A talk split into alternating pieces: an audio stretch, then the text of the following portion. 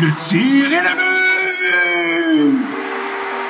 Quel lancer foudroyant, mesdames et messieurs, sur réception. Bonjour mesdames et messieurs, bienvenue au 36e épisode de Sur Réception, la balado 100% hockey du Club École. Je suis Johan Carrière et cette semaine, on est de retour en compagnie de Jérémy Labry, Antonin Martinovitch et Victor Desilets, toute l'équipe qui est au poste pour ce, ce qu'on pourrait appeler là, ce debrief euh, de fin de saison de la Ligue nationale de hockey, la Coupe Stanley qui a été remportée plus tôt cette semaine par le Lightning de Tampa Bay pour une deuxième année consécutive face aux Canadiens de Montréal. Euh, on, va, parler au cours de l'épisode, donc, d'un petit bilan de saison euh, des Canadiens. On va parler du Lightning aussi, de, ben, certaines choses qui se sont déroulées euh, durant cette finale-là, à la fin aussi. Qu'est-ce qui attend cette équipe-là? Parce qu'il y a quand même certains défis qui s'en viennent, qui se pointent à l'horizon pour Tampa Bay. Euh, et, tout ça et un petit peu plus. On va parler d'un petit peu d'autres sujets à travers la Ligue. Et on va parler aussi de ce qui nous attend dans les prochaines semaines. On a le repêchage d'expansion du Kraken de Seattle qui s'en vient. On a le repêchage euh, régulier, le repêchage, euh, le repêchage d'entrée pour, pour la Ligue nationale. Et on a la période des agents libres aussi qui arrive plutôt vite. Donc, on va surveiller tout ça. au cours de l'épisode, faire un survol là-dessus, mais on va parler premièrement de la conclusion de cette série-là en 5. Victoire de 1 à 0 du Lightning de Tampa Bay dans le, cinquième match de la finale de la Coupe Stanley, qui met la main sur une deuxième Coupe Stanley consécutive. Antonin, on va commencer avec toi. Euh, juste le match comme tel qui a mis fin euh, à cette série-là. Euh, comment comment est-ce que tu l'as vécu? Comment est-ce que tu l'as vu? Et c'était quoi ton, ton analyse de celui-ci? Euh, ben, premièrement, j'étais content pour Ross Colton. Euh, il travaillait fort à partir des ligues mineures, puis là, c'est comme son moment de gloire. Euh, je trouve qu'il est criminellement sous-estimé, Ross Colton, un excellent joueur. Euh, mais quand j'ai vu que le Lightning avait fait 1-0, euh, tu sais, souvent, là, dans, dans nos conversations privées, je disais c'est fini à chaque fois que le Lightning, Lightning comptait. mais là, vraiment, tu sais, je l'ai ressenti, c'est comme on comptera pas contre Lightning. Je dis, ils l'ont fait aux Stars l'année passée, à partie 6, ils ont gagné 2-0. Ils l'ont fait aux Islanders. Quand Lightning prend l'avance dans un match décisif, Vasilevski et Lightning ferment la porte, aucune chance de marquer. C'est, c'est, c'est parfait comme de la façon qu'il joue. Euh, j'ai trouvé que le Lightning a joué un, un match parfait dans son ensemble. Euh, le Canadien a manqué d'opportunisme. Euh, puis on, on, je pense qu'on manquait de jus. Euh, les Canadiens manquaient de jus euh, avec les blessures à Toffoli, à Gallagher. Euh, nos deux, les deux premiers défenseurs qui étaient blessés, je pense qu'on n'avait pas, il y avait pas assez de munitions dans l'arsenal pour, pour compétitionner avec le Lightning. mais somme toute, je pense que je suis, je suis, très satisfait, très satisfait de l'effort que les Canadiens ont donné contre, contre une puissance comme le Lightning. Mais c'est bien dit, je pense, parce que comme, comme tu as dit, Anthony, je pense qu'on savait tous quand Ross Colton a marqué qu'on s'enlignait sur, sur une défaite du côté du Canadien. Euh, évidemment, parce, que le Canadien se donnait à fond depuis, depuis la, sa victoire aussi, depuis dans le début de ce match-là. Et là, ce but-là est comme venu comme un poignard dans, le dos, euh, dans le dos des Canadiens qui avaient déjà, comme tu dis, les, jambes un peu, un peu coupées par, euh, par la vitesse du Lightning, par son talent, on va se le dire, puis par, euh, par Vasilevski qui était extrêmement, extrêmement déstabilisant comme gardien. Donc voilà, je pense que c'était assuré quand Ross Colton a marqué que c'était terminé. Puis moi, personnellement, j'ai vu des j'ai eu comme un souvenir euh, de la finale du championnat mondial junior. Euh, je ne pas qui avait marqué, mais c'était le Canada en, fin de match. C'était un joueur qui venait de embarquer dans... Steenbergen. Ouais, Steenbergen. J'ai eu des, ça, des, des, vibes de Steenbergen quand Ross Colton a marqué. Une espèce de, de, jeu, de jeu cassé un peu comme ça où tout le monde se retrouve du même côté et t'as le joueur qui t'a un peu oublié devant le filet. C'était fini là, clairement. Là, hmm. Mais Tyler Steenbergen avait marqué avec une minute 40 à faire à la partie aussi. Le Canadien, il leur restait quand même une vingtaine, trentaine de minutes devant, les, devant, les, devant eux, mais tu disais c'était déjà assez difficile de battre Vasilevski une fois. Là, il fallait le battre deux fois pour aller chercher la victoire. Euh, on, a, on, a, manqué, on a manqué, on a manqué de munitions, comme, comme on dit. Mais si on peut revenir sur le parcours, peut-être l'ensemble du parcours des Canadiens ou juste la finale contre Tampa Bay. Moi, ça fait trois semaines que je n'ai pas été là dans le podcast, les gars, pardonnez-moi. J'ai du rattrapage à faire, mais il y a une quote de Dr. Suss qu'on pourrait peut-être euh, plugger qui disait Ne pleure pas parce que c'est fini, souris parce que c'est arrivé. Hmm. Je pense qu'on en tant que partisan du Canadien, on a eu vécu un début d'été assez formidable. Mais là, il y a encore beaucoup de travail sur la, sur la planche pour Bergevin, pour Julien Brisebois. Euh, Johan, tu voulais qu'on embarque là-dessus, sur qu'est-ce qui attend le Lightning? Est-ce qu'on a perdu Victor ou ouais, il attend que je fasse un pont?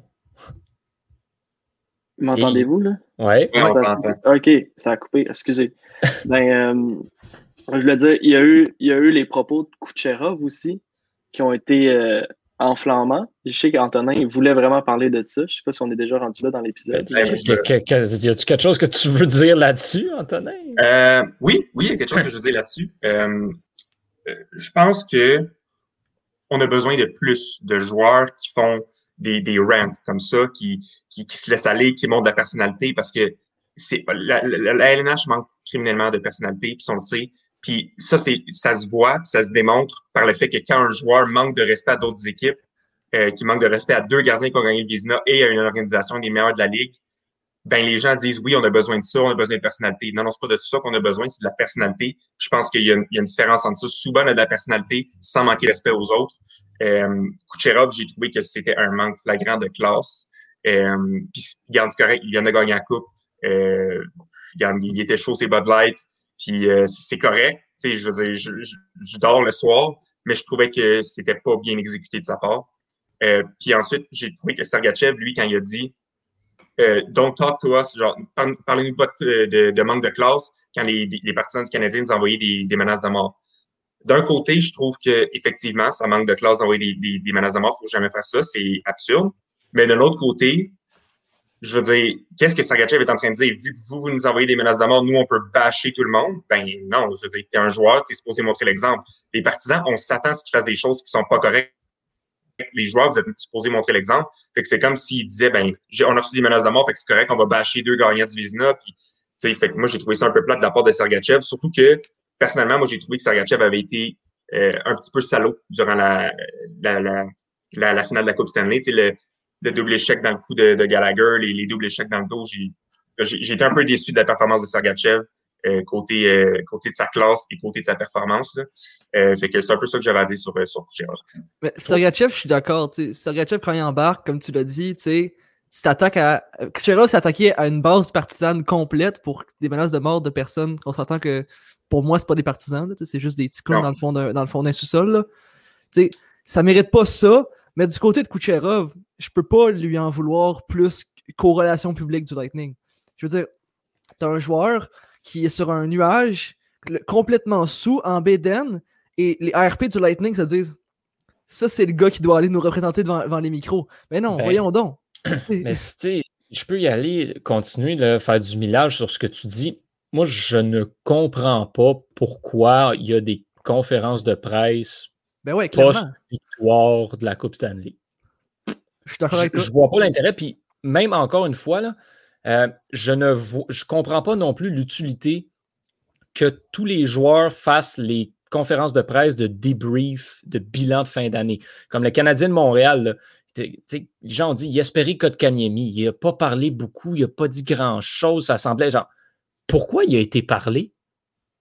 À quoi ça sert d'avoir les joueurs sur le podium pour faire le bilan, à part, mettons, Weber Price? Puis sinon, tu mets le coach, tu mets le DG, tu mets ton capitaine, puis au pire, tu mets ton gardien de but parce que c'est Carey Price. Sinon, je ne vois pas l'intérêt d'avoir les autres. c'est la même chose avec les gagnants de la Coupe Stanley. Fais ta conférence de presse deux jours après, une fois que tu auras fini de faire le party. C'est tellement inutile, les joueurs qui s'en vont là, qui sont justement sont sous. Ils n'ont pas envie d'aller parler aux médias. Ils ah, veulent ça juste. Coupe le là. Ça coupe Ils sont là, puis comme, après ça, ça, donne des incidents comme ça. Moi, j'ai trouvé ça décevant. Ce que j'ai pas trouvé décevant, en fait, c'est pas les propos de Kucherov, c'est juste la réaction des gens. Comme pourquoi est-ce que tu te laisses atteindre par ça? Tous les gens qui, disaient Kucherov n'a pas d'allure, pas de saint bon sens, pas de classe, pas dégueulasse. Tout. Hey, on s'en fout tellement. Comme Laisse-les dire ce qu'ils veulent. Anyway, c'est justement, il sous, tout, whatever. Comme tu dis, c'est une erreur des relations publiques. Puis toute cette niaiserie-là aurait pu être évitée s'il n'y avait juste pas eu de conférence de presse. Je ne comprends pas qu'est-ce qu'il peut avoir de pertinent dans une conférence de presse post-victoire de la Coupe Stanley avec les joueurs? je le vois juste pas. Ça fait encore une fois, je rejoins exactement ce que tu dis. C'est le problème des relations publiques, c'est le problème des médias. C'est pas, pas Kucherov le problème. Non, c'est pas Kucherov. Mais, euh, mais en, fait, ce qui est drôle, c'est qu'à chaque fois qu'on parle d'un incident, par exemple, dans la Ligue, ou peu importe, à chaque fois, on revient au, même problème souche, c'est la Ligue. La Ligue, je veux je pourrais partir sur un rent de 30 minutes, là, puis j'aurais tellement de choses à dire, mais je trouve que c'est mal géré. Hmm. Ben, moi, si je peux être le mouton noir, j'ai aimé les commentaires de Kucherov parce que euh, il n'y a pas de règle au hockey qui empêche les joueurs de ne pas avoir de clause. Puis, tu veux faire grandir le sport. La réalité, on l'a vu, les gars, après l'incident Tom Wilson avec les Rangers, ils ont pété des codes d'écoute. Le match, le match suivant, Rangers Capitals, ils ont pété des codes d'écoute. Si tu peux avoir une espèce d'animosité entre les joueurs, c'est pas une incitation à la haine, ce que, ce que Kucherov a dit à propos de la base partisane de Montréal. Ça va juste faire que quand le Lightning va revenir jouer à Montréal l'année prochaine, il va se faire huer quand il va avoir la rondelle. C'est aussi simple que ça. Mm-hmm. Puis quand il va jouer contre Marc-André Fleury, Marc-André Fleury ne va pas aller lui donner un, coup de bâton dans le cou. Il va juste être motivé à arrêter ses rondelles puis à faire des arrêts spectaculaires. Il va juste, ça va juste être une motivation supplémentaire. Puis c'est un peu ça que tu veux, du, du, du, show. Du show, du spectaculaire. Puis là, c'est un peu mettre le feu aux poudres. Puis il n'y a pas de règle contre avoir de la classe. c'est pour ça qu'au hockey, tous les joueurs ne sont pas sous écoute, sont pas, ils n'ont pas, pas un micro, où il y en a eux, un une fois de temps en temps, comme Pat Maroon Game 2 parce que le, nombre de cochonneries qui se dit, puis le nombre eh d'insultes qui doit se crier est phénoménal. Puis là, c'est juste un gars qui l'a fait en conférence de presse. Puis Kucherov, dans l'ensemble, vous me dites la conférence de presse, elle n'a peut-être pas rapport, mais dans l'ensemble, il était content d'être là. Oui, il était sur le party, mais chaque fois que le coordonnateur des questions disait hey, euh, une question de Joe de tel média, ben Kucherov était comme Hey, comment ça va, Joe, euh, blablabla, blablabla. Il était à l'avant de la conversation, il était, il avait, somme toute, envie d'être là, où il avait l'air d'avoir l'intention d'être là, puis d'avoir du plaisir. Puis, c'est, il a manqué de classe. Ça, je pense que personne ne peut le nier. Mais il n'y a pas de règle contre le manque de classe. Puis, au final, ça a fait des maudits bons clips sur Twitter. Ça a semé une conversation. Puis, les gens, quand Kuchera va revenir à Montréal l'année prochaine, ils vont écouter la game j'ai quelques, quelques, problèmes avec, avec, avec tes propos. Euh, le premier, c'est en fait, je suis en accord avec ce que tu dis, qu'il n'y a pas de règle, qu'il faut être de la classe. Cependant, je trouve que c'est comme un, un, coup de double tranchant parce que la Ligue veut grandir son auditoire, a amené une, une étoile de TikTok euh, en Josh Richards. Euh, donc, elle veut avoir un auditoire qui est plus jeune, qui, qui, qui, qui, qui est plus, tu sais, on s'entend. Puis on s'entend aussi qu'il y a beaucoup, beaucoup d'enfants qui écoutent le hockey. Euh, donc, sachant ça, tu sais que ton auditoire, ce n'est pas que des personnes qui sont majeures, qui ont 21 ans et plus, qui sont dans la quarantaine, c'est des jeunes qui ont 8, 7, 6 ans, 5 ans, 11 ans. OK? La NHL a une responsabilité de garder en tête que son audience est jeune. Et sachant ça, oui, elle devrait, elle, devrait dire à ses joueurs, tu dois avoir de. Regardez ce que Ronaldo a fait quand il est arrivé en conférence de presse l'autre fois, puis qu'il avait des bouteilles de Coca-Cola. Qu'est-ce qu'il a fait? Il les a enlevées parce qu'il voulait pas que ça, ça mène une mauvaise influence aux jeunes, parce qu'il sait qu'il y a une influence sur des jeunes. Même chose, pourquoi Carey Price a de la classe, pourquoi il est allé serrer les mains, pourquoi Weber agit en leader, parce qu'il sait que les gens l'écoutent, puis les gens vont mimiquer ses comportements. Qu'est-ce qui se passe si un, petit New-Yorkois voit Tom Wilson euh, donner un coup sauvage puis qu'il se fait pas punir? Mais qu'est-ce qu'il va faire à sa petite ligue de oui Ben, il va donner un coup sauvage. C'est un peu extrême, puis je généralise, c'est peut-être rempli de sophisme, mais vous comprenez le principe.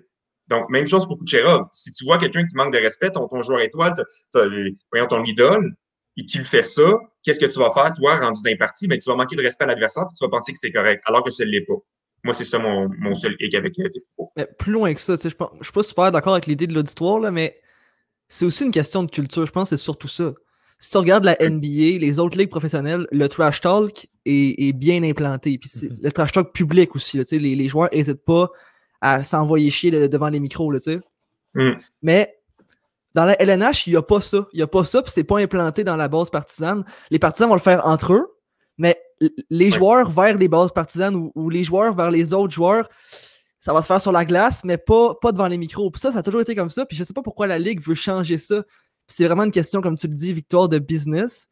Puis je pense que la Ligue, en voulant devenir une business qui fait plus d'argent à travers ça, oublie un peu sa, tradition, en fait. Là, oui. Ouais, je pense qu'on On fait, le tour, on fait le tour de la question là, assez bien là-dessus. Sensiblement, on semble être euh, tous un petit peu d'accord, puis on apporte des points de vue différents. Mais, mais oui, voilà. C'est, écoute, je pense que la seule chose qu'il y a à faire maintenant, c'est comme, OK, c'est arrivé. Mm. Next. On continue, on passe à autre chose. Il n'y a, plus rien, a plus rien à faire. Plus rien à dire, euh, malheureusement. Mais bon. Euh, Canadien de Montréal, maintenant, si on revient, euh, si on revient sur eux, sur la, saison en tant que telle, au grand complet, sur d'où est-ce qu'ils sont partis, où est-ce qu'ils sont rendus maintenant et qu'est-ce qui les attend, qu'est-ce qui attend Marc Bergevin dans les prochaines semaines. Jérémy, c'est toi qui voulais ouvrir la, discussion sur, sur le CH. Donc, qu'est-ce qui. ben, premièrement, c'est quoi qui, qu'on doit se dire dans les bureaux des Canadiens aujourd'hui et quels doivent être les objectifs pour les prochaines semaines? Ben là, je pense que le Canadien, la direction du Canadien ne peut pas se dire qu'être déçu. En fait, je pense que Bergevin l'a bien dit euh, dans son bilan. On est content de, ce qu'on a réussi. On, est très, on aurait voulu gagner la Coupe Stanley, ça c'est certain. Mais on est très fiers. Et en même temps, il a aussi bien dit une autre, un autre truc, c'est que le Canadien est proche de la Coupe Stanley et si loin à la fois. Parce hmm. qu'il va recommencer la saison au bas de l'échelle, comme toutes les équipes de la LNH, et ça va recommencer. Donc le Canadien doit descendre un peu de son nuage. Je pense que c'est plus facile de descendre de son nuage quand tu as perdu. Je pense que le Lightning, ça va peut-être prendre plus de temps. Mais le Canadien doit descendre de son nuage et se mettre au travail tout de suite pour préparer la prochaine saison. Parce qu'on l'a vu, là, c'est pas nécessairement d'avoir euh, les, joueurs parfaits qui vont t'amener jusque-là, c'est d'avoir les joueurs qui vont bien ensemble. Donc, il y, a beaucoup plus de recherche que le, fait d'aller chercher le, gros agent libre euh, ou, euh, le, gros joueur sur le marché des, transactions. Donc, il doit avoir une analyse qui est faite à partir d'aujourd'hui et jusqu'à la fin de l'été. Ça, c'est certain au niveau, au niveau des joueurs à aller chercher. Puis, il ne faut pas oublier qu'on reprend les divisions normales de la Ligue. Ben cette année, euh, si on avait eu les divisions ordinaires, Montréal n'aurait pas fait les séries. Non, puis ce qui est intéressant aussi, c'est que cinq, ils, ont, fait les, les, probabilités que tu gagnes la Coupe Stanley en 2022. Uh-huh. Cinq des huit premières équipes font partie de l'Atlantique. Puis six, six de ces huit équipes-là sont dans l'Est. L'Est va être une machine, surtout l'Atlantique, ça sera vraiment pas beau à voir pour les, Canadiens. on parlait la semaine dernière de la division Pacifique qui allait être euh, plutôt moyenne. Dans l'Atlantique, c'est complètement l'inverse euh, qu'on va avoir. Euh, mm. Alors oui, effectivement, il va falloir, euh, faire attention à ça. Jérémy, il dit faire une analyse tout au long de l'été, mais je pense que ça s'en vient beaucoup plus vite là, parce que le, repêchage de ah Seattle, c'est le 21. Fait que c'est déjà dans 11 jours. Le repêchage amateur, le 23, puis les agents libres, le 28. Tu as 18 jours pour aligner tes flûtes. Puis les Canadiens, ils ont une coupe d'agents libres. Il y a des joueurs aussi qui pourraient mériter des prolongations de contrat. On l'a vu, Marc Bergevin l'année passée, il n'a pas chômé. Il avait prolongé les contrats de Gallagher et de Petrie avant même qu'il soit agent libre avec restriction. Euh, il y a Suzuki peut-être qui pourrait être prolongé à long terme parce que ça, il rentre dans sa dernière année de contrat en 2021-2022. Il y a beaucoup de questions, peu de temps. Puis euh, le lendemain de veille, euh, il, est déjà fini. Le Canadien, faut se mettent, les Canadiens, il faut qu'ils se mettent en mode opération tu as une coupe de joueurs. Il y a Corey Perry qui a signifié son, intérêt de rester à Montréal pour vivre l'expérience Centre Bell à pleine capacité. Tu as Joël Armia, je suis super convaincu, qui serait à l'aise de rester avec ses, bons chumés, euh, ses bons finlandais à Montréal. Il y a Kotkaniemi qui est agent libre sans restriction. On le sait que Canadien, quand il a fait une offre hostile à Sébastien Ao il y a deux ans, Don Waddell avait dit qu'il allait se venger parce que Canadien pourrait être cible d'une offre hostile des Hurricanes. Tu sais, il y a beaucoup. Ils n'ont pas l'argent, les Hurricanes. Ils n'ont pas l'argent, mais. Il faut, juste, juste euh, faire attention. C'est que Kanemi est agent libre avec restriction. C'est ça, fait que tu peux faire une offre hostile. Ouais, c'est ça. Victor, tu avais dit agent libre sans restriction. Ah, mais ouais, ouais. Pardon, pardon. Mais, mais ouais, effectivement. Il y a beaucoup de travail à faire. Mhm, mais tu sais, il faudrait vraiment que Don Waddell sorte le chéquier, là, puis solide pour que Benjamin fasse comme bon, ben, je vais le laisser partir. Je veux dire, il faudrait que ce soit sur 8 millions, là, parce que, je veux dire, ben, peut-être pas 8 millions, peut-être au-dessus de 6 millions, là, mais même à ça, je vois pas comment les Hurricanes euh, pourraient, euh, je pense, je pense que ce serait plus euh, avec un autre agent libre qui vaut moins cher. Je pense que Waddell, il, il essayait de remettre la, monnaie de sa pièce, mais Cote je pense qu'il est trop cher pour. Ouais, puis les, les Hurricanes doivent quand même re-signer André Svechnikov cet été. Ouais. Ils ont Hamilton aussi qui ne savent pas quoi faire avec. Ouais, Hamilton clairement est sur son départ, je pense, par contre. C'est qu'il faut. Mm. Euh, on verra comment cette situation-là évolue. Euh, mais oui, effectivement. Puis, euh, puis parlant des semaines qui s'en viennent, Pierre-Luc Lavallée nous demande quel joueur va partir de Montréal pour aller à Seattle? Mais il y en a beaucoup qui vont être sacrifiés. Les Canadiens n'auront pas le choix d'en exposer plusieurs, mais moi, je pense mm-hmm. que ça va être. Les Canadiens seront, seront le genre d'équipe qui vont euh, proposer un échange à Seattle pour qu'ils prennent un contrat. Euh, je, les vois, je les vois offrir Drouin pour qu'ils prennent Byron. quelque chose comme ça. Ah, Byron, Byron, je ne sais pas si, c'est une, bonne, si une bonne idée de le laisser partir par contre. Ben, je pense que tu n'as pas le choix. Paul Byron commande encore un salaire de 3,4 millions pour les prochaines années pour un joueur qui n'est pas dans ton alignement régulier à chaque match, c'est beaucoup. C'est vraiment beaucoup. Ça fait c'est sûr que si, euh, si Seattle peut, peut le prendre, je crois que Montréal va en être euh, va, en bénéficier. Mais, mais qu'est-ce que tu donnes? C'est quoi le prix? Pour que Seattle prenne, prenne Paul Byron? Victor, tu dis Jonathan Drouin. Cette première ronde, moi, je donnerais. Parce que sinon, tu sais, il y, a toute l'option. Je pense qu'on peut s'entendre pour dire que le Canadien, justement, va vouloir offrir quelque chose de plus pour pas que Seattle prenne Jake Allen.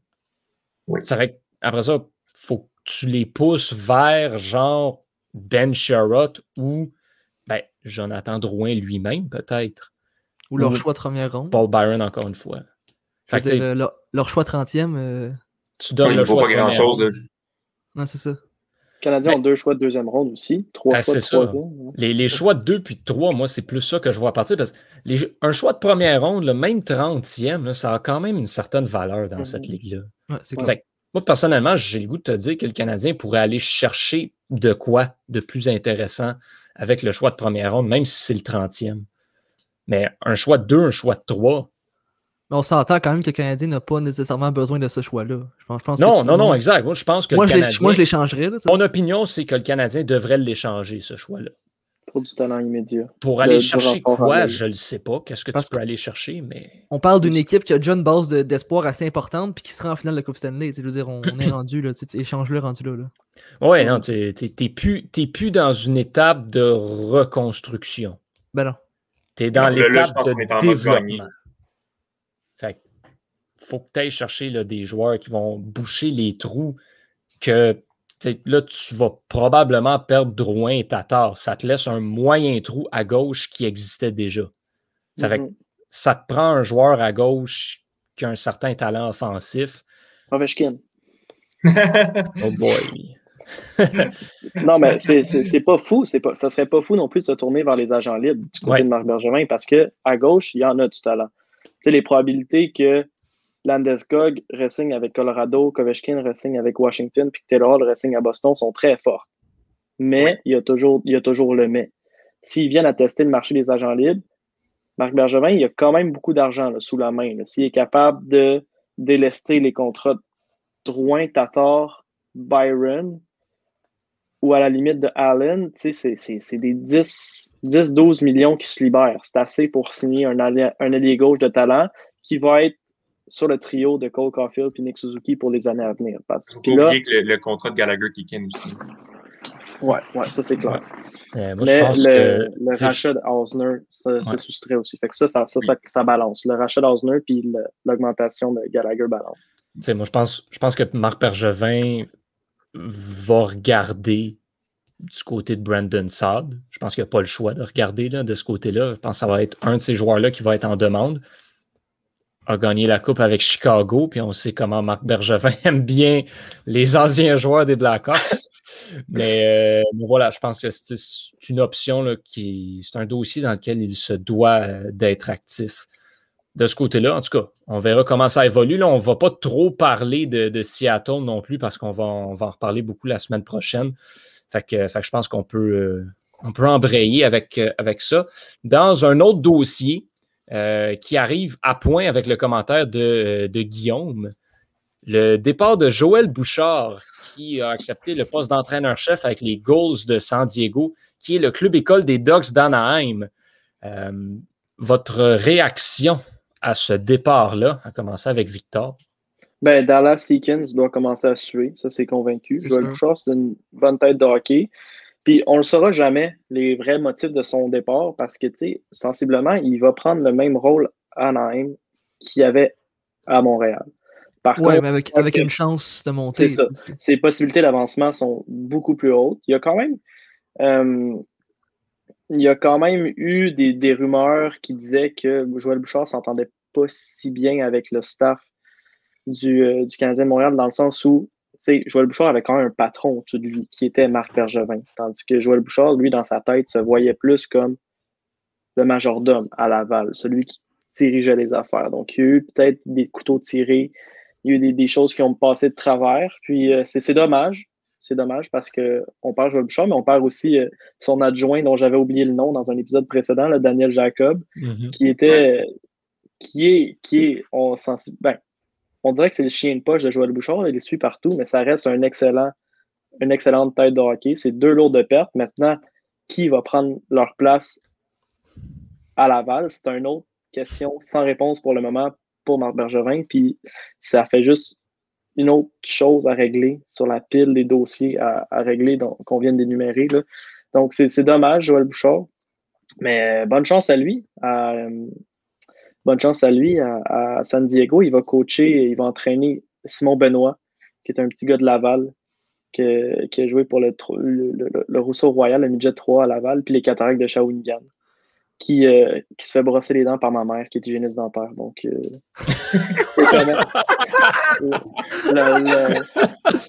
le, monde est petit, là. Donc, euh, un petit gars que ma mère connaît va se faire entraîner par Joël Bouchard à San Diego. Le monde est petit. C'est tout ce que j'ai dit, mais bonne chance à Joël. pour les remplaçants, voyez-vous le Canadien redescendre Alexandre Burroughs? Ouais. Je sais pas. Je, moi, j'ai pas été convaincu de l'avantage numérique. Ben, ben, je pense que, je pense que, tu sais, du charme, on va y enlever le titre d'intérim. Je pense qu'il va devenir entraîneur-chef régulier. Mais les adjoints, après ça, il va pouvoir aller chercher qui il veut. Là. Puis Burroughs va retourner, même probablement adjoint là, dans, dans la Ligue américaine. Je ne pense pas qu'il va recevoir le, le titre d'entraîneur-chef, mais oui, oui, ça, ça moi, j'en suis convaincu. Justement, alors, qui, tu mets comme adjoint à, à Dominique Duchamp? Bah, il va chercher quelqu'un. Benoît Gros? rien. ben, écoute, je, Joël Bouchard est allé à Anaheim parce qu'il va devenir entraîneur-chef des Ducks éventuellement. C'est pas la même chose, mais si Joël Bouchard est, est passé d'une filiale à une autre, Benoît Gros pourrait passer de Syracuse à Laval. Mais euh, je non, je parle de Benoît Gros comme assistant coach. Ouais, mais sinon aussi, il pourrait aussi débarquer à Montréal comme assistant. Moi, je pense que Burroughs va rester à, à Montréal. Honnêtement, là. Euh, il y a du leadership. Il, a, il, est dans la même lignée que, que Dominique Charles. Ils ont déjà travaillé ensemble, puis ça fait ses preuves là, sensiblement. Euh, je vois plus peut-être Francis Bouillon, hérité du poste à Laval. On sait qu'il est impliqué dans le développement des jeunes. Il est déjà dans le coaching staff là-bas. Peut-être que lui va pouvoir se bâtir une petite équipe. Il y a, faut pas oublier qu'on on est rendu avec le club école à Trois-Rivières aussi, la ICHL. Marc-André Bergeron, là, ça va être ses auditions. Donc là, là je dis pas qu'il va monter directement dans, dans, le Rocket de Laval, mais euh, il va il va, il va bâtir un staff là-bas. Puis si ça va bien pour eux, ben eux vont se faire promouvoir au niveau de la Ligue américaine. Donc, c'est un échiquier, là. Puis là, Burroughs, je le verrais mal être monté dans la Ligue nationale puis redescendre. Je pense que c'est autour de Bouillon, Francis, de, gérer sa petite affaire à Laval. Puis on va voir, lui, il peut s'entourer. Somme toute, ça a été une excellente semaine pour le hockey québécois, les entraîneurs. André Tourigny mm-hmm. aussi, qui a été promu avec les, les Coyotes de l'Arizona. Donc, il y, a, du talent dans, les têtes de hockey au Québec. Il faut juste les trouver. Puis c'est ça qui va arriver. Mais Burroughs reste à Montréal. moi, j'en suis, j'en suis convaincu.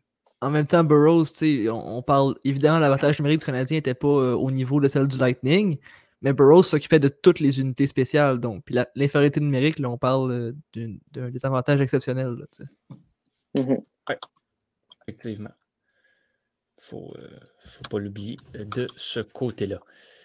Si on s'en va, euh, si on s'en va maintenant dans, euh, ailleurs dans la Ligue nationale de hockey pour, euh, pour voir qu'est-ce qui, qu'est-ce qui se passe un petit peu partout, il y a Vladimir Tarasenko des Blues de Saint-Louis qui serait intéressé à, à, quitter le navire à Saint-Louis. à 7,5 millions pour deux ans. Est-ce que, selon vous, ça peut. C'est un, contrat qui peut représenter un pari intéressant euh, pour une équipe? Moi, j'ai le goût de dire que oui. Euh, je pense que c'est une équipe qui pourrait aller chercher. Je ne pense pas que la valeur de Tarasenko en ce moment soit très, très haute. Ça fait que tu n'aurais pas nécessairement donné tant que ça. Puis c'est un joueur que s'il revient à, euh, ben, à sa performance ordinaire, qui peut t'amener vraiment beaucoup, beaucoup, beaucoup. Mais voilà. Maintenant, est-ce qu'il y a une équipe qui va vouloir le faire? Ben, c'est ça. Moi, je pense que Tarasenko à 7.5, c'est peut-être un pari que je serais pas prêt à faire. Si les Blues sont prêts à retenir 1,5 million de dollars, un Tarasenko à 6 millions, ça se prend très bien. Euh, puis je pense que c'est pas juste un joueur qui est unidimensionnel. Je veux dire, il joue physique aussi. C'est un gros bonhomme, Tarasenko. Là. Euh, je pense qu'il peut amener beaucoup, beaucoup à une équipe. Euh, c'est un joueur de premier trio, le Tarasenko. Euh, pas pour rien que s'il a un contrat à 7,5 millions, c'est un joueur qui peut en mettre 30, euh, si pas 35 avec les bons joueurs. Donc, je ne serais pas surpris qu'une équipe comme, comme Détroit ou, ou LA tente sa chance peut-être avec un, un Tarasenko. Euh, des, équipes qui ont de la, marge de manœuvre, euh, je pense que ça pourrait grandement les aider. Surtout que le 7.5, cette année, compte pour 9.5. Puis, va, puis son salaire est de 5,5 l'année prochaine. cette année, c'est 9,5 millions sur la masse salariale. C'est pas juste 7,5. Non, non, c'est 7,5, mais tu dois le payer 9,5. Ouais, voilà. Excuse. C'est pour pareil. Non, non, c'est ça. Ouais. Voilà. Mais moi, je dirais à surveiller là-dedans, peut-être les Oilers d'Edmonton. Je veux dire, eux, ils sont dus pour aller chercher un ailier prolifique pour aller pour jouer avec McDavid. Ils sont capables de de faire des tours de gymnastique pour qu'ils fit sur la masse salariale, ça pourrait être un pari hyper intéressant parce que là, il faut que tu donnes de quoi à manger à McDavid parce qu'il a, il a faim. Il faut que tu l'entoures de bons joueurs. Nugent Hopkins, c'est bon, mais c'est pas assez bon pour McDavid tant qu'à moi. Mais, je pense pas, honnêtement, je pense pas que le problème, c'est le top 6. Je pense que McDavid est capable tout seul d'être correct sur sa ligne. Le problème, c'est le bottom six. Il a ben, besoin de troisième, quatrième centre d'alliés qui vont être capables de jouer parce que quand McDavid passe à la glace, les Oilers se font manger. Ah ben, j'ai même le goût de te dire que le problème des Oilers, là, il n'est même pas en attaque. ça, c'est clair. Il est en défense puis il est d'un but. Fait que Vladimir Tarasenko, il ne t'aide pas, c'était Edmonton. Euh, en tout cas, ils se sont fait assez, euh, assez restreindre par les, les, les Jets de Winnipeg.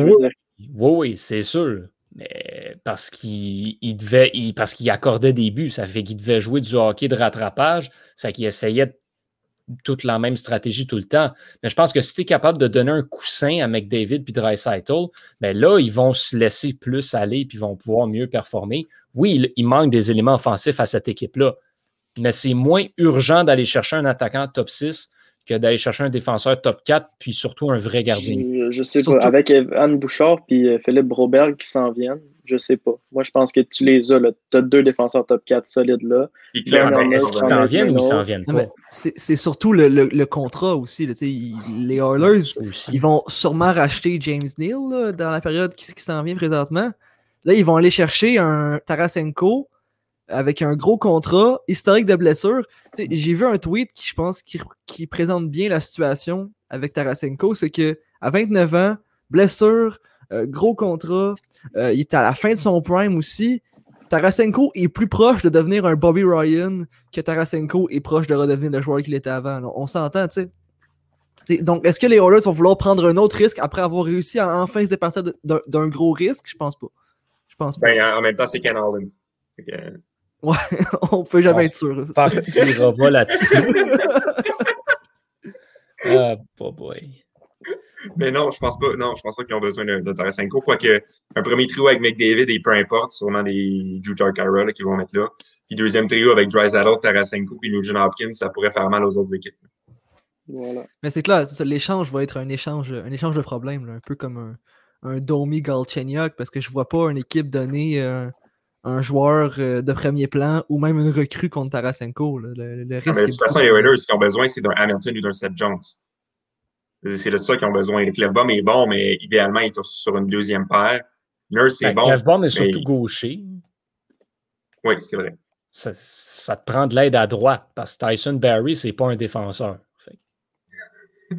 non, c'est Tyson Barry, Tyson Barry, je sais pas, on en a-tu parlé la semaine passée, mais il est devenu le premier défenseur de l'histoire de la Ligue, de l'histoire du trophée Norris, à mener les défenseurs pour les points puis à pas recevoir un seul vote. Ça te donne une idée. c'est ça. Il n'y a personne qui en a parlé. Moi, t'es comme, ouais, on sait qu'il y a des points, mais comme, on va-tu vraiment parler de Barry? Je veux dire, c'est atroce, là. Atroce. Mon Ouf. Ouf. Ouf. Koskinen pour le Vézina en 2022. Ouais, Guillaume, euh, j'ai peur pour ton 100 que tu as mis là-dessus. Écoute, on ne sait jamais, on ne sait jamais, hein, on ne sait jamais avec Koskinen, mais... Il est encore dans NHL en 2022, je te donne 100 pièces, Guillaume. pour, pour qu'il soit plus dans NHL, il faut direct que les Oilers aillent chercher deux gardiens. OK. Oublie ça, oublie ça. Ah, en tout cas, mon Dieu. Hein. Euh, on va, euh, ben, tant qu'à parler de d'autres sujets, puis euh, même si c'est un sujet qui, manque un petit peu de clarté, on peut parler un petit peu des Blackhawks de Chicago qui sont un peu dans l'eau chaude en ce moment. Ça a l'air un petit peu tout croche comme histoire. Là, pour mettre en contexte, là, il y a... résumer si tu veux, là, ou si tu veux y aller, vas-y. Ah, ben vas-y si ça te tente, euh, ça tente d'y aller. OK. Euh, en gros, il y a des allégations euh, qui sont faites, qui ont été faites en 2010, comme quoi un coach vidéo, Brad Ulrich, aurait agressé sexuellement des joueurs des Blackhawks. ça aurait été une situation qui a été connue par toute l'organisation des Blackhawks à l'époque. et il aurait décidé de, de rien faire, de pas porter plainte à la police. À la place, euh, ils ont mis Brad Ulrich euh, dehors. Euh, et Daniel Garcillo, lui, qui jouait pour les Flyers en 2010, en finale de la Coupe Stanley contre les Blackhawks, a dit, écoute, tout le monde le savait, même moi, j'en avais entendu parler sur la patinoire. Euh, donc, c'était pas un, dossier qui était inconnu. C'est impossible qu'un un membre de l'organisation des Blackhawks n'était pas au courant. Ceci étant dit, Brad Ulrich a été congédié. mais suite à ça, les Blackhawks lui ont offert une belle lettre de recommandation. Euh, parce que ben, il a fait du travail incroyable. Euh, on, sent mon, sarcasme ici. Euh, ils lui ont fait une lettre de recommandation et suite à ça, avec cette lettre de recommandation-là, il a été capable de se trouver un poste dans une école secondaire, mesdames et messieurs. Dans une école mm-hmm. secondaire. Et, et là, ben, il a abusé des jeunes, des mineurs. suite à quoi, je pense qu'il a fait neuf mois de prison. Euh, et voilà. Donc, c'est ça le litige en ce moment. C'est qu'on on accuse les Blackhawks d'avoir camouflé tout ça et de lui avoir écrit une lettre de recommandation, même s'ils étaient au courant qu'ils avaient fait des, qu'ils avaient fait des, des, agressions sexuelles.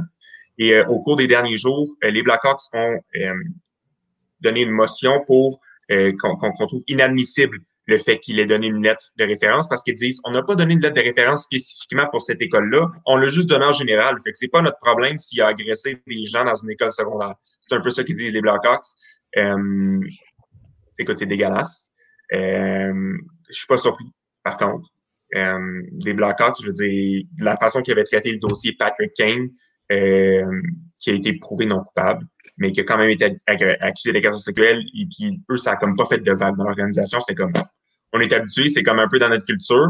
Euh, c'est là qu'on en est. Puis les Blackhawks, je ne sais pas comment ils vont s'en sortir, mais je pense qu'ils essaient de se défendre au lieu d'essayer de, de. Ils essaient de encore plus camoufler au lieu d'essayer de sortir ça puis de dire regarde, on a fait ça, c'était pas correct, on va accepter les amendes. Au lieu de ça, ils se cachent encore plus loin, ils se creusent, ils se creusent, ils se creusent. Puis Stan Bowman, je m'excuse, mais c'est désolant sa réaction et l'organisation des Blackhawks. Moi, je vais, je vais te dire, pas seulement en raison de là-dessus, mais je comprends pas pourquoi Stan Bowman est encore en poste à, Chicago.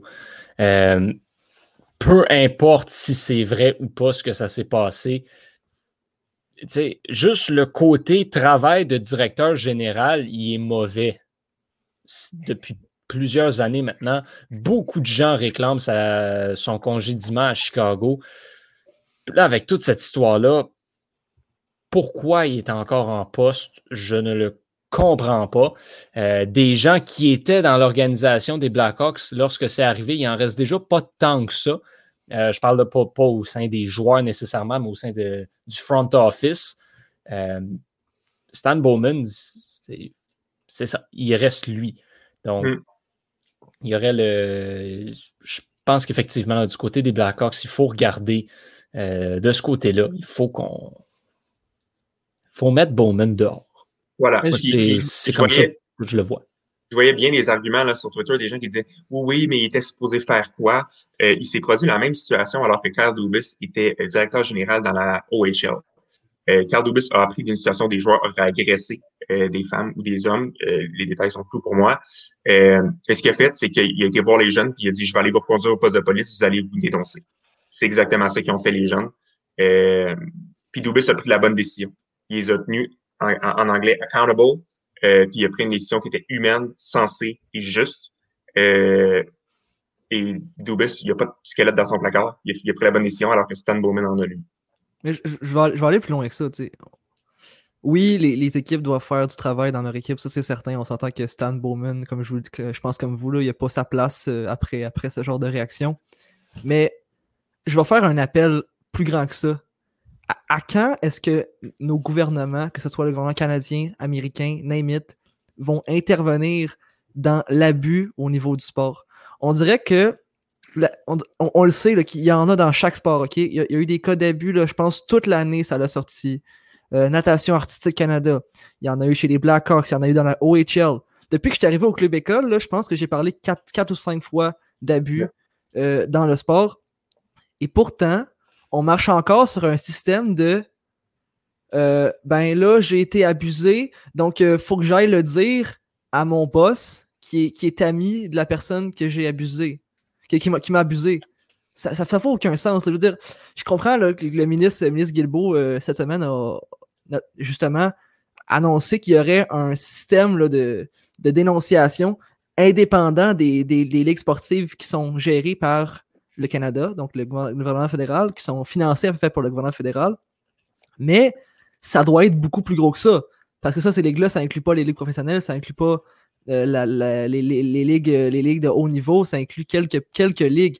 Il faut vraiment qu'il y ait un organisme indépendant pour toutes les ligues sportives au Canada, aux États-Unis, en Europe, en Asie, peu importe, pour que les joueurs puissent aller dénoncer en se sentant en confiance et en se disant pas que la personne à qui, qui, le dénonce, ben c'est le chumé de la personne qui les a abusés.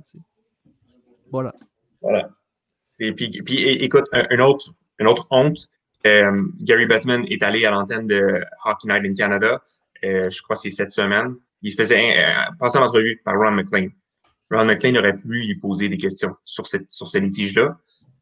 puis il n'en a pas posé. Puis suite à ça, les gens ont dit oui, mais c'est parce que Gary Bettman euh, une liste de questions préparées, bla Puis si c'est le cas, si c'est le cas, ben je m'excuse, mais on n'est pas dans une ligue, on est dans une dictature. Je veux dire, trouve-moi un endroit où tu peux pas poser les questions que tu veux au, au, chef, puis où euh, euh, la critique des officiels euh, est, pas tolérée puis qui est mise sous amende, c'est une dictature. Ça, dans ma tête, c'est évident. Mais c'est même pas ça le cas. Le cas, c'est que il, pouvait, il, a dit, Ron McLean, il a dit, je pouvais lui poser les questions voulait, que je voulais, mais j'ai décidé de pas y demander. C'est une honte journalistique. Et euh, puis je sais bien que Ron McLean, c'est pas un journaliste, c'est un animateur. Mais dans ce cas-là, donnez-lui pas le micro avec Gary Batman si c'est un animateur, parce que tout ce qu'il va faire, c'est animer plutôt que poser des questions qui sont importantes. Mais ça, c'est un, un, problème qui, qui, touche le sport depuis tellement trop longtemps. Je veux dire, mm-hmm. à partir du moment que tu donnes, que le journaliste sportif est, à mon avis, est vraiment trop affecté par ça, puis dans certains cas, en devient une sorte de donc de, de, de, relation publique, si on veut. C'est à partir du moment qu'une équipe ou une ligue peut accepter ou refuser qui, qui va rentrer dans sa conférence de presse, on voit ce genre d'affaires-là. Donc, ça, va arriver tout le temps, puis les ligues, à cette heure, s'attendent à ce qui paraisse bien dans les médias, puis ça, c'est un gros problème, je pense. C'est de la propagande. Ben, je veux dire, quand Gary Batman a dit on n'a pas seulement les meilleurs officiels dans, euh, au hockey, on est les meilleurs officiels au monde. Je veux dire, c'est pas comparable à Kim Jong-un ce qu'il fait, là, mais je veux dire, c'est quasiment ça. Là, je suis votre leader suprême, puis euh, écoutez ce que je vous dis, puis euh, c'est vrai ce que je dis. Là, c'est comme on n'est pas aveugle, là, on le voit que l'arbitrage fait dur, là, puis nombre, nombre et nombre de critiques, pas seulement par des partisans, mais c'est par des journalistes aussi. Il y a des gros articles qui sont sortis là-dessus, à quel point c'était inconsistant. Je veux dire, puis après ça, il s'en va au micro, puis zéro euh, reconnaissance des tâches. C'est juste on est les meilleurs officiers au monde, puis comme taisez-vous, là, c'est comme complètement tone deaf, puis je comprends pas ce qui se passe avec la Ligue. Je veux dire, moi, ça me déçoit. Je pense qu'on fait le tour. Je pense qu'on fait le tour. On fait le tour. le, dans, les, euh, dans les prochaines semaines, on a, des, euh, on a des gros événements. On a le repêchage d'expansion de Seattle. On a le repêchage d'entrée dans la Ligue nationale. Là, euh, je m'adresse aux auditeurs en général. L'année dernière, pour le repêchage, on a euh, couvert le repêchage d'entrée en direct pendant toute la durée euh, du repêchage. Cette année, malheureusement, ça risque de ne pas être possible. On est en train d'essayer de trouver une manière logistique de pouvoir le faire. Euh, mais ce qui se passe, c'est que Jérémy et moi, on a décroché un contrat à Radio-Canada pendant la période des Olympiques. Donc, on ne va pas être au devant de la caméra à couvrir les jeux. C'est pas ça, c'est autre chose. Mais ce qui fait qu'on ne sera pas disponible probablement, en fait, pendant le repêchage. On va être occupé à travailler. Donc, il n'y aura probablement pas de couverture en direct. Ceci dit, on a un épisode la semaine prochaine, euh, le 17, au cours duquel ben, on va assurément parler repêchage, on va parler repêchage simulé, euh, on va parler repêchage d'expansion, repêchage d'expansion simulé aussi. Si vous avez des idées, des suggestions, des choses que vous aimeriez qu'on fasse avec euh, le repêchage d'entrée ou avec le repêchage d'expansion, euh, envoyez-les nous. vous avez ceux qui nous écoutent, là, probablement, vous faites partie du groupe Facebook. Euh, n'hésitez pas à nous envoyer vos suggestions, à nous indiquer, même dans les commentaires de l'épisode aujourd'hui, qu'est-ce que vous aimeriez qu'on fasse, du contenu que vous aimeriez qu'on sorte en lien avec ces événements-là? Euh, parce que, comme je le dis, ça se peut qu'on prenne une petite pause de deux semaines pendant la période olympique parce qu'on ne pourra pas vraiment venir en direct parler puis couvrir ces événements-là. Euh, on verra peut-être qu'on va couvrir le repêchage d'expansion euh, d'une certaine manière. on verra, vu que c'est un petit peu plus tôt dans la semaine. on verra de ce côté-là. Mais bref, n'hésitez pas à, à, nous envoyer des idées. Euh, sinon, juste, clairement, l'épisode va se finir un petit peu plus tôt aujourd'hui. On ne fera probablement pas une heure complète. Mais si on parle justement de ce qui s'en vient, euh, Jérémy, toi, c'est quoi la chose que tu as le plus hâte de voir, que ce soit euh, une sélection ou tout, whatever? Si je t'avais à te dire un truc qui t'intéresse particulièrement, que ce soit au repêchage d'expansion, que ce soit au repêchage d'entrée, que ce soit les agents libres, tout, le bout que tu as le plus hâte dans les 3-4 prochaines semaines, ce serait? Ben, c'est peut-être général un peu, mais c'est le repêchage d'expansion mhm. au complet. Là, je pense, euh, comme tantôt on a parlé des équipes qui doivent se mettre au travail dès maintenant. C'est difficile. C'est difficile de se mettre au, travail dès maintenant et, non pas d'essayer d'allonger ça un peu parce que le repêchage d'expansion, il va venir briser les plans de beaucoup de directeurs généraux. Là, tu peux pas vraiment savoir. C'est clair que tu peux te dire, regarde, ça me prend tel genre de joueur, ça me prend tel genre de joueur, mais si tout d'un coup, il te manque tel ou tel joueur, ça, va créer des, trous dans les formations. Les, directeurs généraux vont devoir se revirer sur un dizaine. Puis j'ai justement hâte de voir comment ça va se passer le repêchage d'expansion et après ça, comment les, directeurs généraux vont, vont réagir à ça. J'ai bien l'impression qu'il y a certains qui vont être frappés de plein fouet euh, par, par, ce repêchage d'expansion-là qui vont perdre des gros morceaux. Euh, je pense que c'est normal que ça arrive aussi. Donc, euh, donc voilà. Antonin, toi, dans, les articles du Club École à la fin de l'année dernière qui parlait de quel événement, à quel événement tu avais le plus hâte, toi, tu avais mentionné le repêchage d'expansion de Seattle. donc, j'imagine que pour toi aussi, c'est la soirée que tu, que tu attends le plus. Oui, vraiment, je veux dire, on n'a aucune idée, aucune idée de ce qui va se produire. Je veux dire, un tel joueur pourrait être pris, puis un autre aussi, puis on serait comme, bon, ben, guess que c'est ça. Kraken pourrait avoir une équipe médiocre comme elle pourrait avoir une équipe de superstars, puis ça me surprendrait pas. Puis je veux dire, il, signerait Jones, Hamilton, puis je serais pas surpris. Je veux dire, il y a tellement un paquet de choses qui peuvent arriver que j'ai hâte. Je veux dire, c'est comme de, quand, tu gambles, puis tu tournes la roue, puis t'espères, c'est comme, il y a tellement de possibilités, il y a tellement de choses, puis je pense pas qu'on peut prédire euh, exactement ce qui, va, ce qui va se passer. Fait que moi, j'ai très, très hâte à, ouais, au 20, au, euh, au 20 c'est un canevas complètement blanc. C'est ça que je trouve qui, est beau dans une nouvelle équipe comme ça. Mm. C'est que la, la, plupart des DG vont dire Ah, je voudrais avoir tel joueur, ça me prendrait tel joueur, mais là, ah, j'ai un rachat de contrat qui embarque ou je, paye encore, euh, je paye encore un blessé. Le, Kraken, c'est pas ça. Là. Le DG arrive puis il se dit Je fais ce que je veux. Puis ça, moi, je trouve ça, je trouve ça très beau, puis je trouve ça toujours très spécial aussi. surtout que là, on n'a même pas les listes de, de protection des joueurs. Fait que de partout, là, on peut s'imaginer des choses. Mais c'est ça, mais la semaine prochaine, on était supposé couvrir le, repêchage, mais euh, les, listes vont être soumises le 17, mais elles ne seront pas rendues publiques avant le 18. Donc, je veux dire, qu'est-ce qu'on va pouvoir faire avec le repêchage d'expansion? Ça, c'est un. deux, euh, comment il va faire en trois jours pour décider les joueurs qu'il va prendre? Je veux dire, il y a, il y a déjà certainement une, petite idée, mais quand même, je veux dire, ça te laisse trois jours, là, imagine, il y a 29 équipes qui en mettent 17. ouais, c'est sûr que là, après ça, il faut que tu ailles choisir des nombres X tout, mais il y a probablement, c'est probablement déjà fait là, la liste dans l'ordre des joueurs que tu prends. Puis là, ça OK, tel, tel, tel protégé, le premier sur la liste, go, on le prend. Mais là, après ça, il faut que tu fasses de la logistique de faut que tu prennes tel nombre d'attaquants, tel nombre de défenseurs, il faut que ça fitte sa masse salariale et tout le kit. Euh, mais je pense que je pense qu'on on, sous-estime peut-être un petit peu le, tout le travail qui a été fait dans les derniers mois par Ron Francis et son équipe. Oui, euh, massif. Victor, euh, de ton côté, qu'est-ce que tu qu'est-ce que tu attends le plus? Ben, c'est sûr que le, le, repêchage d'expansion, ça va être cool parce que, comme ils disent, chaque équipe peut avoir son plan de match puis se dire on s'attend à ça. Mais au bout de la ligne, c'est Ron Francis qui a le gros bout du bâton. Puis si le Canadien il se dit, ben, mettons Marc Bergevin, il se dit on s'attend à ce que ce soit un défenseur ou un gardien qui se fasse repêcher. Mais là, le Kraken va chercher des Alec Martinez, des Carl Foot, pense signer Dougie Hamilton, puis là, ils se disent, ben, finalement, c'est un attaquant qu'on veut, qui vient de dans ta banque d'attaquants, ça vient tout foutre en l'air. Mais moi, ce que je vais surveiller le plus adroitement là, cet été, c'est comment le Lightning va réagir. Parce que, hmm. comme, comme dirait l'annonce de BMR, ils nous ont fait tier. Le Lightning sont bons, sont bons en petit pépère.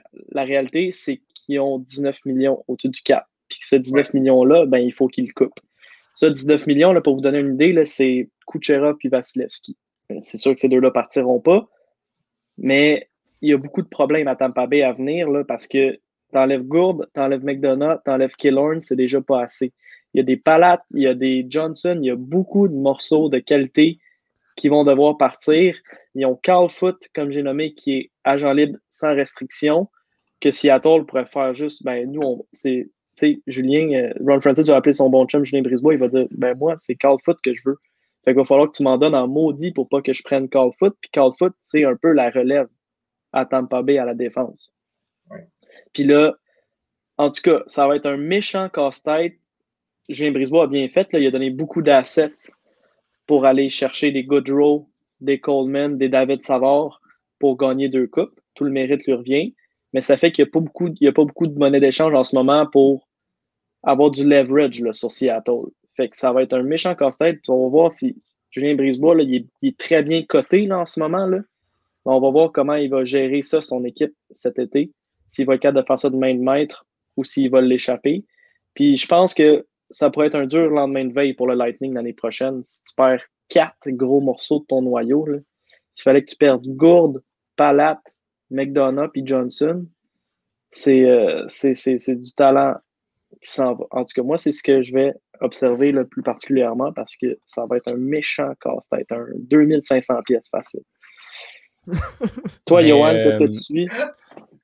Ouais, mais je regarde ça, là. Euh, tu sais, ça se peut qu'il se fasse échanger ou qu'il se fasse prendre par Seattle, mais j'entends beaucoup. Yannick Gourde a un contrat, là. 5 millions, oui. Oui, il y a un, il y a un contrat pour encore une coupe d'années. Euh, il n'est pas, pas agent libre, Yannick en tout cas. Non, non, non. Il y a juste, euh, juste Carl Foot qui est agent libre avec restriction. Mais tout le reste sont encore signés. Là. Il va falloir que tu les échanges ou quoi que ce soit. Goodrow Coleman, je pense qu'ils s'en vont. Goodrow Coleman n'ont plus de contrat, mais. il n'était pas payé cher. Il, y avait des contrats à 1 million. Savoir aussi, je pense. ça, va, ça va être encore signé à 1,3 million parce que tout le monde leur tient du salaire euh, dans cette histoire-là. toute, la, toute, la ligue a un morceau de, de David Safran. Tout le monde a payé pour la coupe à Tampa, dans le fond. ouais, c'est ça. J'aime quand tu dis que les Sharks de San Jose retiennent du, salaire pour qui ont permis à Tampa de gagner. C'est ça. Tout le monde dans la ligue. Hein? Ouais, mais ils ont un choix de première ronde aussi. Mais ouais, voilà. Non, ben, moi, c'est ça. parlant, de, parlant de choix de première ronde, tout c'est sûr que c'est la première ronde du repêchage euh, que j'ai hâte de voir le, top 10, comment ça va s'arranger. Il y a tellement d'options, tellement de possibilités. Je, ne me peux plus d'attendre de voir qui va sélectionner qui. Owen Power, consensus numéro un? Hmm. Oui, mais le problème. Consensus, non. Moi, je pense que c'est le premier choix. Euh, je pense que c'est le premier choix logique pour les sabres aussi.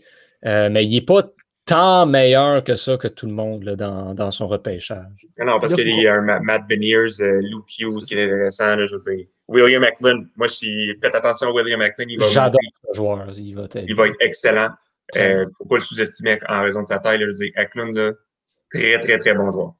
Mais Owen Power, euh, au cours de la semaine, a dit, en fait, euh, son agent a dit qu'il se tournait peut-être plus vers de retourner en NCA l'année prochaine. Ben, ça va ben, jouer ça, aussi, tu sais. Oui, absolument. Ben, il l'a dit en entrevue aussi lui-même, qui, a dit qu'il avait l'intention de retourner jouer à Michigan, mais tu sais, Michigan va avoir une méchante équipe l'année prochaine. Probablement que tout le monde va retourner là. Fait Power mm-hmm. va retourner là, Beniers va retourner là, Johnson va retourner là. Lou Hughes s'en vient à Michigan l'année prochaine ah. aussi. Aïe, aïe, aïe, aïe. Ça serait pas beau. Non, vraiment pas. Mais il va peut-être faire euh, comme un Kyle McCarr, il va retourner dans la NCAA, puis à la fin de la saison, il va revenir, puis on va se rendre compte qu'il était, était, prêt pour la NHL, puis il va torcher immédiatement, peut-être. La différence, par contre, c'est qu'il ne reviendra pas en série. je vois Buffalo. Ben moi, j'ai l'impression que quand il a vu que c'était Buffalo qui avait le premier choix, il a dit Ouais, un autre année en NCAA. M'a finir ma maîtrise, là. Aïe, aïe, aïe, en tout cas. On, avait dit docteur en médecine, hein, ouais, je là-dessus, je pense. il a l'air cool, là, euh, Laurent, hein, au Québec, là. Regarde, je vais faire comme lui, OK? My God. En tout cas, on suivra ça de près dans les prochaines semaines. Puis on vous tient informé sur, euh, sur ce qu'on fait. D'ici là, ben, Jérémy, Antonin, Victor, merci pour une, belle saison de hockey qu'on a suivie ensemble. Ce fut, ma foi, très, très, très agréable.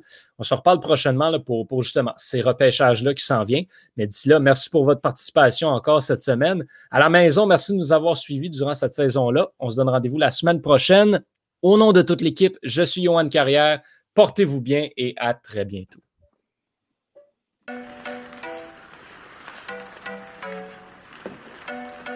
Le tir est le but!